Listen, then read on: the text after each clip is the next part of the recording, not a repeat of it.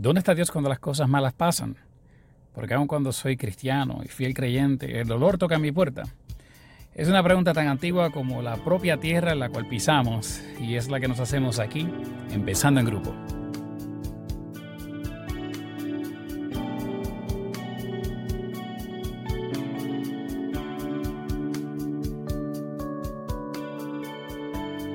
Dios te bendiga.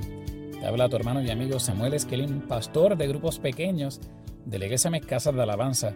Y bienvenidos a Pensando en Grupo, el espacio en el cual nos sentamos como grupo semanalmente para pensar, meditar, reflexionar nuevamente en la palabra del Señor que ha sido predicada desde nuestro altar. Este domingo, luego de una pausa entendida durante la Semana Santa, el pastor rector, nuestro hermano Misraim Esquilín, ocupó el altar para nuevamente llevar la predicación. Y este 11 de abril el pastor nos devolvió al Salmo 21. Los que hemos estado siguiendo la serie de sermones de nuestro pastor rector, sabemos que él lleva estacionado en el nombre del Señor en ese Salmo 21 y versículo tras versículo ha sido poderoso y bastante fortalecedor la manera como el Señor nos ha ido hablando y guiando, especialmente en estos tiempos tan complicados en los cuales vivimos. Entiéndanse que la palabra del Señor es viva y es eficaz y por ende es tan evidente para nosotros en este momento y tan aplicable para nosotros en este momento como lo fue en el momento en el que se escribió. Y el pastor nos llevaba en el Salmo 91 especialmente en los versículos 9 y 10, los cuales quiero leer con, contigo en este momento, porque has puesto a Jehová, que es mi esperanza, al Altísimo por tu habitación. No te sobrevendrá mal ni plaga tocará tu morada. Y nuestro pastor se hacía la siguiente pregunta. Nuestro pastor, este fue paciente de cáncer hace varios añitos atrás. Y él nos narraba cómo él, postrado en una cama de un hospital, le preguntaba al Señor, eh, yo creo en esta palabra, yo creo que no me va a sobrevenir el mal, ni la plaga va a tocar mi morada, pero ¿qué yo hago con las personas que me vean postrado aquí, enfermo aquí, en esta situación y me pregunten, ¿cómo es posible que tú siendo cristiano y estás pasando por cáncer? ¿Cómo es posible que tú crees en Dios, en un Dios que es todopoderoso, todo bondadoso, eternamente bueno y misericordioso, y sin embargo esto te está ocurriendo. Tienes cáncer en tu cuerpo. Y esa pregunta nos las hacía a nosotros, pero preguntas similares tal vez tú te has hecho en tu vida. ¿Por qué me quedé sin empleo? ¿Por qué el COVID tocó a mi puerta? ¿Por qué falleció mi papá? ¿Por qué tuve esta discusión con mi esposa? ¿Por qué mi familia está en crisis? Si yo soy fiel al Señor, si yo, soy fiel a Él y dice su palabra que ningún mal me va a sobrevenir, ni plaga va a tocar en mi morada. Pero qué poderosa es la palabra del Señor que vez tras vez tras vez la leemos, pero hay un día en el cual el Espíritu Santo nos lleva a comprenderla de manera tan eterna y tan precisa como fue escrita desde un inicio.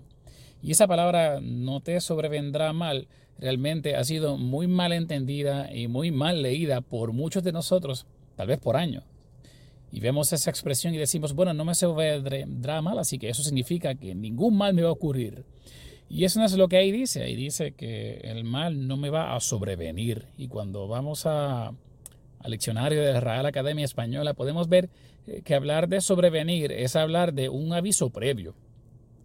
Cuando algo sobreviene es que vino, pero con un aviso anticipando que lo que venir, vino y ocurrió. Esto para personas que navegan en el lenguaje legal les será bastante común, eh, coherente y cotidiano. Pues uno de los principios básicos de nuestro derecho civil es el aviso previo. Cuando el gobierno, una entidad gubernamental, va a tomar un tipo de acción, la cual puede redundar en algún tipo de efecto en uno o más ciudadanos, el gobierno tiene la, responsabilidad de avisar previamente eh, que va a realizar dicha acción. Y es por eso ¿verdad? que aquí en la isla de Puerto Rico se dan avisos previos de dónde va a estar la policía localizada en las vías de tránsito. Se da un aviso previo de dónde van a haber construcciones o reparaciones de, vías eh, de tránsito también. Se da un aviso previo hasta de cuándo se van a llevar el servicio eléctrico o potable. O bueno, al menos se supone que así sea. Y eso es eh, parte de lo que constituye nuestro derecho civil la doctrina de un aviso previo, un previo aviso, ¿para qué? Para que el ciudadano común entonces eh, no pueda alegar que no se le avisó previamente que el gobierno iba a tomar una acción que podía redundar en algún tipo de efecto o daño sobre su vida, su persona o sus bienes. Ahora, yo quiero decirte que el aviso previo, el previo aviso, el aviso anticipado, no se lo inventó el gobierno. No, no, el aviso previo es algo que viene de la mano, del corazón y de la mente de un Dios misericordioso que me dice que el mal puede venir, el mal puede existir, pero aquellos que hemos puesto en Jehová, a Jehová, como nuestra esperanza, ese mal no va a venir sin un previo aviso. No va a venir sin un anuncio anticipado del Señor. Dicho en español, Dios es experto avisándonos los males que nos pueden acaecer, que nos pueden ocurrir antes de que así eh, pase. Y lo hace porque te ama, porque nos ama. Dios no tiene por qué estar avisando todos los males que nos van a ocurrir. Y sin embargo, aquí está en su palabra que aquellos que tenemos nuestra esperanza en Él, aquellos que hemos puesto al Altísimo por su habitación, tenemos una ventaja que los otros no tienen. Tenemos la ventaja del aviso previo. Y yo no sé a cuántos de ustedes le ha pasado que ocurre una experiencia ya sea incómoda o dolorosa o extremadamente triste. Y tú puedes decir con total certeza, Dios me venía avisando que esto podía pasar. Puede ser la ruptura de tu relación con tu hijo. Puede ser una discusión o una situación bastante dolorosa con un papá o con tu cónyuge. Puede ser eh, la pérdida de una oportunidad significativa. Y puedes decir con total confianza, Dios me avisó que esto iba a ocurrir. Como pastores hemos tenido la grata experiencia, y digo grata entre, este, con total intención, de hermanos y hermanas que no es que se les ha partido una uña ni han perdido el empleo, es que han eh, sido beneficiarios de enfermedades bastante dolorosas, receptores de situaciones bastante críticas para su salud, pero con una fe increíble nos dicen, es que Dios me dijo que esto iba a ocurrir. Y como el aviso previo vino, anticipadamente yo me preparé para cuando viniera el oleaje a azotar mi vida. Y esa es la clave a la cual yo quiero llevarte. Hoy esa es la clave, el tema para el cual debemos discutir en estas semanas en nuestras reuniones de grupos pequeños. ¿Qué estamos haciendo con los avisos previos del Señor? En muchas ocasiones hemos escuchado igualmente los gritos de, tristeza y de frustración de personas que dicen, ¿por qué Dios no me avisó esto? ¿Por qué Dios no me dijo que esto iba a ocurrir?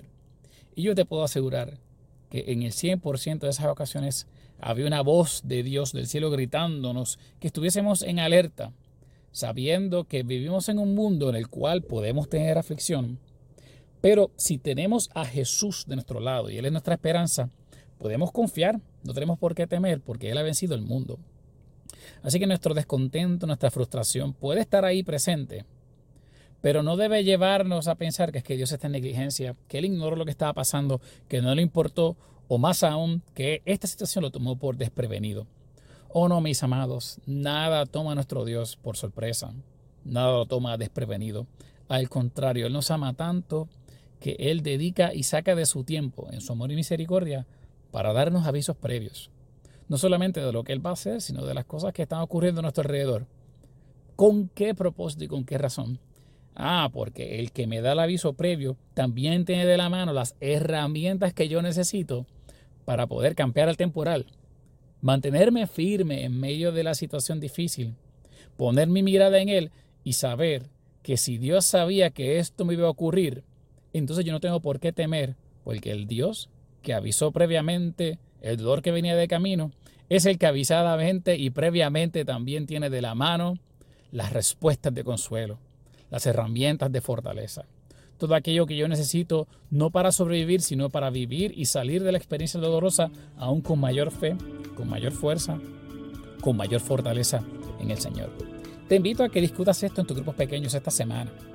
Agarren el Salmo 91, ese versículo 9, y piensen, 9 y 10, y piensen en aquellas experiencias en las cuales el Altísimo ha venido a, a darte un llamado, un llamado aquel en quien tú has puesto tu esperanza, ha venido a avisarte previamente de lo que puede ocurrir y cómo tú has reaccionado a los avisos del Señor. ¿Cómo ¿De qué forma has tomado las formas en las cuales el Señor te llama, te avisa?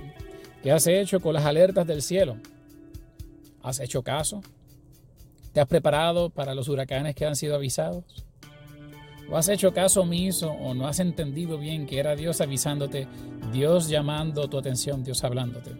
Cualquiera que sea tu situación, estás a tiempo para pedirle al Señor, al Altísimo, aquel quien es nuestra esperanza, que afine tu oído hoy, afine tu oreja, afine tu corazón, para que la próxima vez que Dios avise, tú estés completamente sintonizado a la voz de aquel que quiere que te agarres de Él en tiempos de dolor.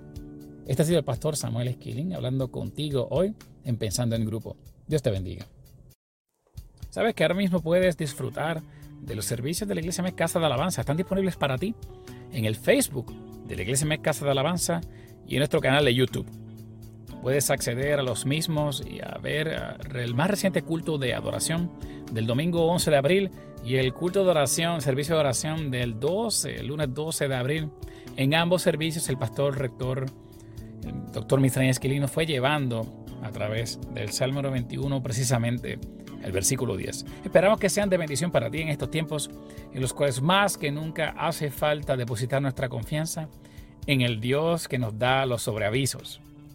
Y si tienes un grupo pequeño que se reúne semanalmente a estudiar la palabra del Señor o orar juntos los unos por los otros y deseas ser parte, deseas que tu grupo sea parte de nuestra red, la red del Ministerio de Grupos Pequeños, Casa de Alabanza, puedes hacerlo ahora. Escríbenos a gpamexcda, gmail.com y escríbenos tu interés de formar parte de nuestra red del Ministerio de Grupos Pequeños CDA.